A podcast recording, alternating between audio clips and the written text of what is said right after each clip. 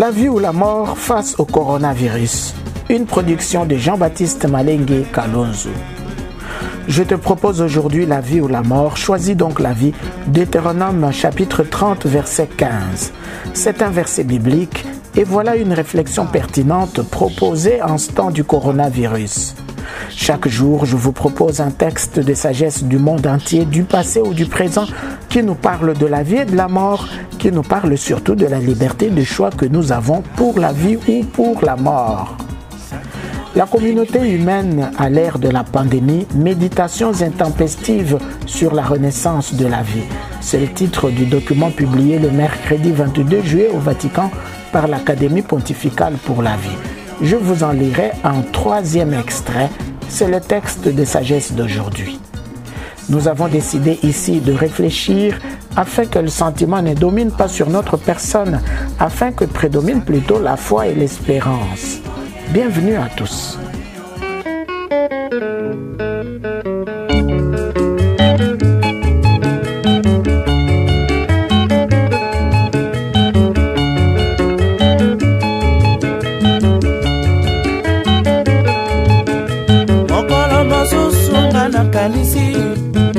Naloti lokola nga nakolala a mama. Mokolo nakokufa mokolo nakokufa nani akolelanga? Nakoyeba te otika na milela. Liwa ya zamba soki mpe liwa ya mboka.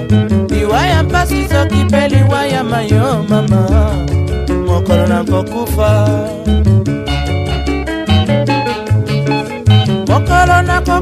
ngai motu ya pauvre nakanisa ida mwasi oyo nabala nakanisa kaka bana oyo nabota nasepela kaka mpasi ya mokili esali kotikala mokolo nakokufa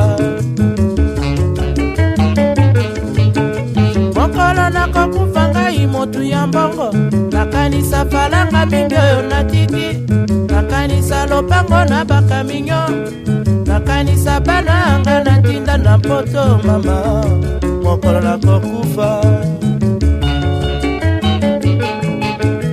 mokolo nakokufa ngai motu ya kwiti. Nakanisa kopo ya masanga na nga. Nakanisa nini kaka suka ya sanza ntango namelaka ngai na baninga. A ah, mama. Mokolo nakokufa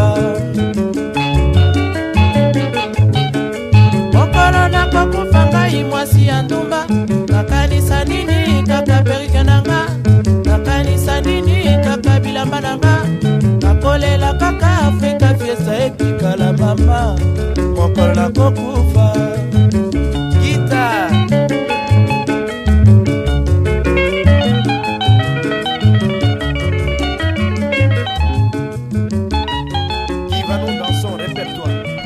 Voici des nouvelles du coronavirus dans quelques pays d'Europe occidentale, d'après le journal français Le Monde du mardi 27 juillet. L'épidémie due au nouveau coronavirus continue de s'étendre dans le monde après plus de 5 millions de nouveaux cas détectés depuis le 1er juillet, soit plus d'un tiers de ceux qui ont été déclarés depuis le début de la pandémie à la fin de décembre.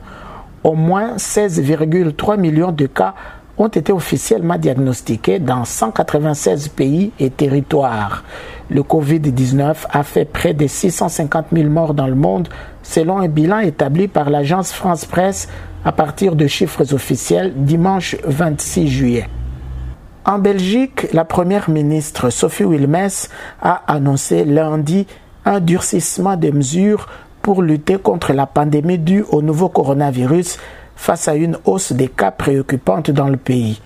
Le nombre de personnes que les Belges sont autorisés à voir chaque semaine dans le cadre de leur bulle de contact passe de 15 à 5 personnes à partir de mercredi 28 juillet et ce pour les quatre prochaines semaines. Les événements publics seront limités à 100 personnes à l'intérieur au lieu de 200 et 200 à l'extérieur au lieu de 400.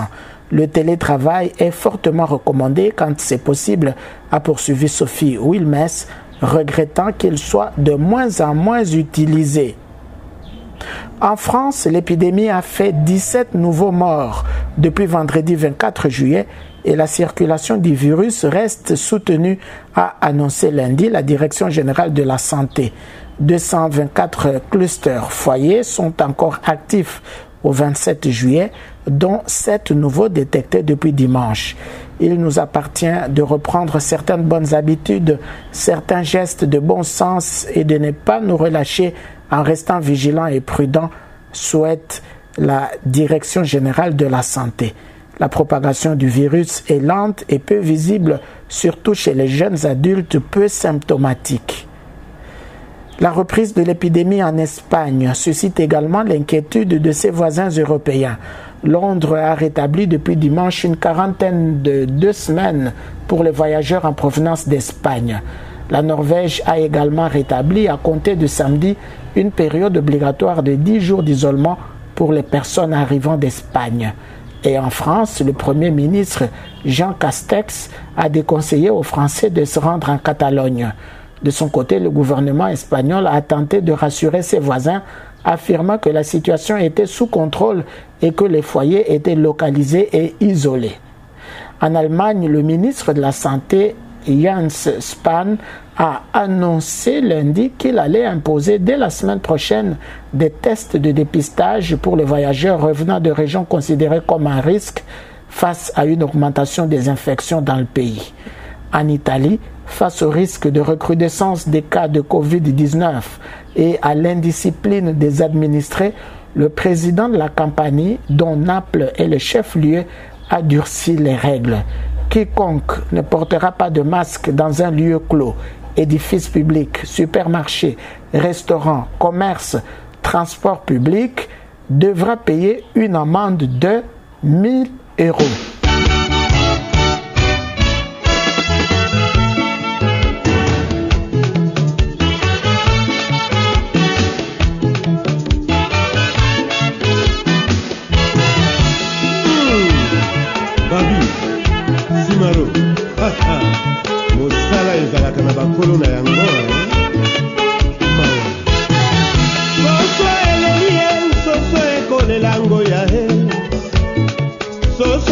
Soso ekolela bandoki bazongi ndako nsima ya mwangonga ntongo ekotana.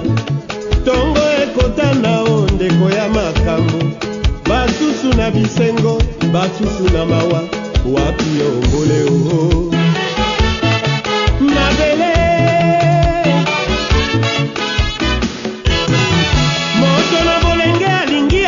Ekonomi.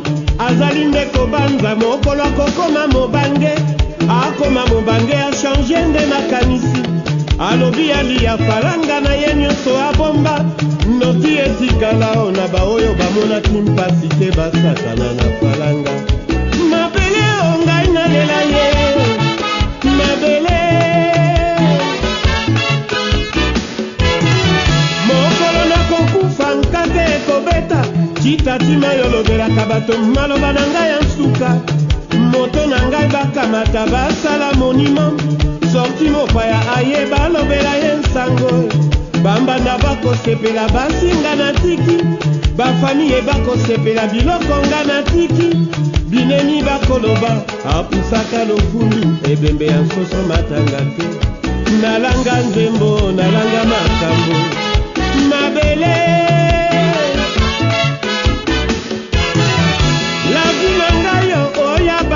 bayanke falanga nasalaka ya mbenga na likaya. Mwasi aboya ngai kasi kopo ya masanga ve etoko na ngai nasomba mpo na kiliba tokoluka tozipa miso ntongo etanela. Na mesa nakolata kaki na lipapa. O mpo nayebi ye mokolo tokokufaka tokendeke na dra ya pembe. Ata ozali riche joye mabele o ngai nalela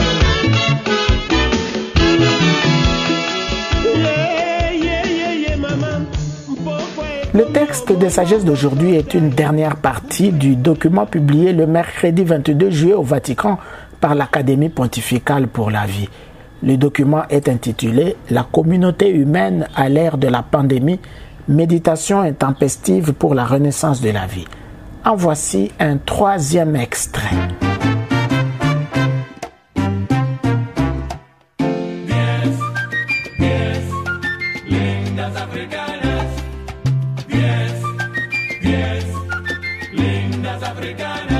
Vers une nouvelle vision, la renaissance de la vie et l'appel à la conversion. Les leçons de fragilité, de finitude et de vulnérabilité nous amènent au seuil d'une nouvelle vision. Elles favorisent un ethos de vie qui appelle à l'engagement de l'intelligence et au courage de la conversion morale. Apprendre une leçon, c'est devenir humble, c'est changer en cherchant des ressources de sens jusqu'ici inexploitées, peut-être désavouées. Apprendre une leçon, c'est devenir conscient, une fois de plus, de la bonté de la vie qui s'offre à nous, en libérant une énergie qui est encore plus profonde que l'inévitable expérience de la perte qui doit être élaborée et intégrée dans le sens de notre existence. Cette occasion peut-elle être la promesse d'un nouveau départ pour l'Humana Communitas, la communauté humaine, la promesse de la renaissance de la vie Si oui, dans quelles conditions? Vers une éthique du risque. Nous devons d'abord parvenir à une appréciation renouvelée de la réalité existentielle du risque. Nous pouvons tous succomber aux blessures de la maladie, à la tuerie des guerres, aux menaces écrasantes des catastrophes. À la lumière de cela, des responsabilités éthiques et politiques très précises émergent à l'égard de la vulnérabilité des individus qui sont plus à risque pour leur santé, leur vie, leur dignité. À première vue, le Covid-19 pourrait être considéré comme un déterminant naturel, voire sans précédent, du risque mondial. Toutefois, la pandémie nous oblige à examiner un certain nombre de facteurs supplémentaires qui comportent tous un défi éthique à multiples facettes. Dans ce contexte, les décisions doivent être proportionnées au risque conformément au principe de précaution.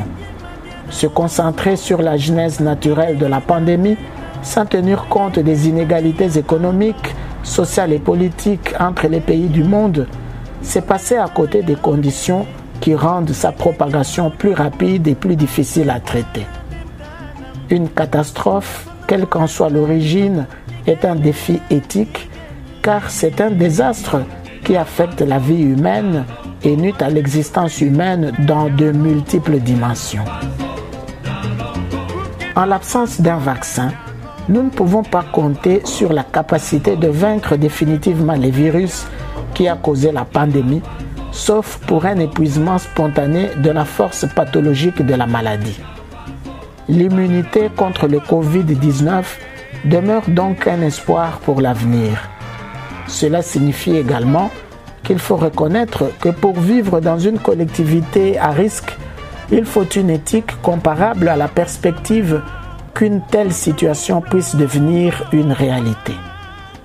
En même temps, nous devons développer un concept de solidarité qui va au-delà de l'engagement générique visant à aider ceux qui souffrent. Une pandémie nous pousse tous à aborder et à remodeler les dimensions structurelles de notre communauté mondiale qui sont oppressives et injustes, celles que la compréhension de la foi désigne comme des structures de péché. Le bien commun de l'humana communitas, la communauté humaine, ne peut être acquis sans une véritable conversion des esprits et des cœurs. Un appel à la conversion s'adresse à notre responsabilité. Son manque de vision est imputable à notre réticence à regarder la vulnérabilité des populations les plus faibles au niveau mondial et non pas à notre incapacité à voir ce qui est si évident. Une ouverture différente peut élargir l'horizon de notre imagination morale afin d'inclure enfin ce qui a été manifestement passé sous silence. L'appel aux efforts mondiaux et à la coopération internationale. Les contours fondamentaux d'une éthique du risque fondée sur un concept plus ample de solidarité impliquent une définition de la communauté qui rejette tout provincialisme, tel que la fausse distinction entre les initiés à savoir ceux qui peuvent prétendre à une pleine appartenance à la communauté, et les externes, c'est-à-dire ceux qui peuvent espérer au mieux une participation présumée. Le côté obscur d'une telle séparation doit être mise en relief en tant qu'impossibilité conceptuelle et pratique discriminatoire. Personne ne peut être perçu comme étant simplement en attente d'une reconnaissance complète d'un statut, comme s'il se trouvait aux portes de l'humana communitas, la communauté humaine. L'accès à des soins de santé de qualité et à des médicaments essentiels doit être effectivement reconnu comme un droit humain universel. Deux conclusions suivent logiquement dans la foulée d'une telle prémisse.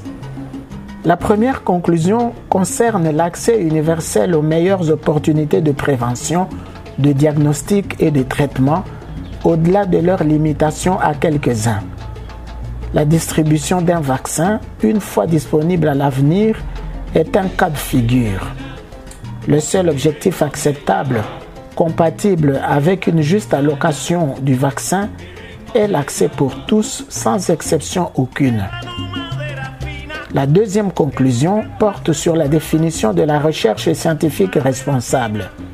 Les enjeux sont ici très importants et les questions sont complexes. Trois d'entre elles méritent d'être soulignées. Premièrement, en ce qui concerne l'intégrité de la science et les notions qui la sous-tendent. L'idéal de l'objectivité contrôlée, sinon entièrement détachée, et l'idéal de la liberté d'enquête, en particulier l'absence de conflit d'intérêts. Deuxièmement, l'enjeu est la nature même du savoir scientifique en tant que pratique sociale définie dans un contexte démocratique par des règles d'égalité, de liberté et d'équité. En particulier, la liberté d'enquête scientifique ne devrait pas absorber les décisions politiques dans sa sphère d'influence. Enfin, ce qui est en cause ici, c'est le caractère essentiellement fiduciaire du savoir scientifique dans sa recherche de résultats socialement bénéfiques, surtout lorsque le savoir est acquis au travers de l'expérimentation sur des sujets humains et la promesse d'un traitement testé dans le cadre d'essais cliniques. Le bien de la société et les exigences du bien commun dans le domaine des soins de santé passent avant tout souci de profit. Et cela parce que les dimensions publiques de la recherche ne peuvent pas être sacrifiées sur l'autel du gain privé. Lorsque la vie et le bien-être d'une collectivité sont en jeu, le profit doit être relégué au second plan. La solidarité s'étend également à tous les efforts de coopération internationale. Dans ce contexte, un lieu privilégié appartient à l'Organisation mondiale de la santé, OMS. Ainsi, profondément enraciné dans sa mission de diriger les travaux internationaux en matière de santé, est la notion selon laquelle seul l'engagement de gouvernement dans une synergie mondiale peut protéger, favoriser et rendre effectif un droit universel au niveau de santé le plus élevé possible. Cette crise souligne exactement combien est nécessaire une organisation internationale douée d'une portée mondiale, y compris spécialement les besoins et les préoccupations des pays les moins développés face à une telle catastrophe sans précédent. Deux questions cruciales se posent. La première concerne le seuil de risque acceptable, dont l'application ne peut produire d'effets discriminatoires dans le respect des conditions de pouvoir et de richesse. La protection de base et la disponibilité de moyens de diagnostic doivent être offertes à tous, selon un principe de non-discrimination. La deuxième clarification décisive concerne la notion de solidarité dans le risque. L'adoption de règles spécifiques par une communauté exige une attention à l'évolution de la situation sur le terrain, une tâche qui ne peut être accomplie que par un discernement fondé sur la sensibilité éthique et non seulement dans l'obéissance à la lettre de la loi. Nous sommes appelés à une attitude d'espérance au-delà de l'effet paralysant de deux tentations opposées. D'une part, la résignation qui subit passivement les événements, d'autre part, la nostalgie d'un retour au passé qui ne désire que ce qui existait auparavant. Au lieu de cela, il est temps d'imaginer et de mettre en œuvre un projet de coexistence humaine qui soit en mesure de permettre un avenir meilleur pour chacun d'entre nous. Du Vatican, 22 juillet 2020, Académie pontificale pour la vie. O nzambe osala bomoi bwa moto. Moto akoya kokutana na malade. Mondele mpe asali kisi mpo moto abika vraimen soki ezalaki mpo na mbongo nde bowule akufi te. Mpo fami asali nyonso. Nzambe mpo na nini liwa? Ah somo. Nandimaki te. Testament bandeko na kotanga na kozongela ye maloba ya boule baninga na kotanga na kolela ye nazangi na mokili o bafami bosali ngai mabe. Masiya nasala fiele wapi o mokili esilisinga lolendo lelo na ndimi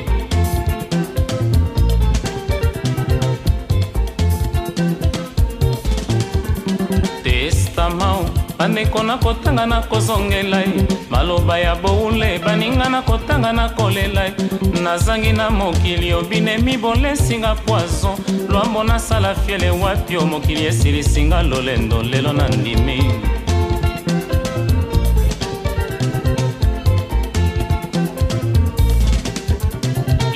boule sango lokola nkake na matoye. Epesi nga liboma nazangi likambo nga nasala mbongwe lokopamba ekoki kosomba liwa te ya boule o olobi na mpasi otali nga oseki. Opekisi nga ekolela ekasolakaki nga okobika. Nzoko yeba tozali kokende okosinga nde kokosa. Nakei kolala yo kati motema ata liloba suka josé omechante o mama. oh.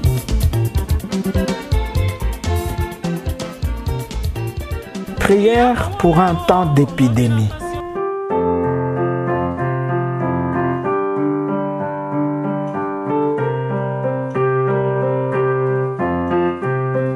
Maître de la vie, Christ Jésus. Nous te présentons nos frères et sœurs de ce monde touchés par une rude épreuve. La crise qui nous affecte revêt de multiples facettes sur lesquelles nous mendions ta grâce pour discernement aujourd'hui et demain. Aujourd'hui, convertis-nous, enracine-nous dans le courage de ton évangile. Et demain, raffermis notre espérance pour continuer à créer des chemins de fraternité. Amen.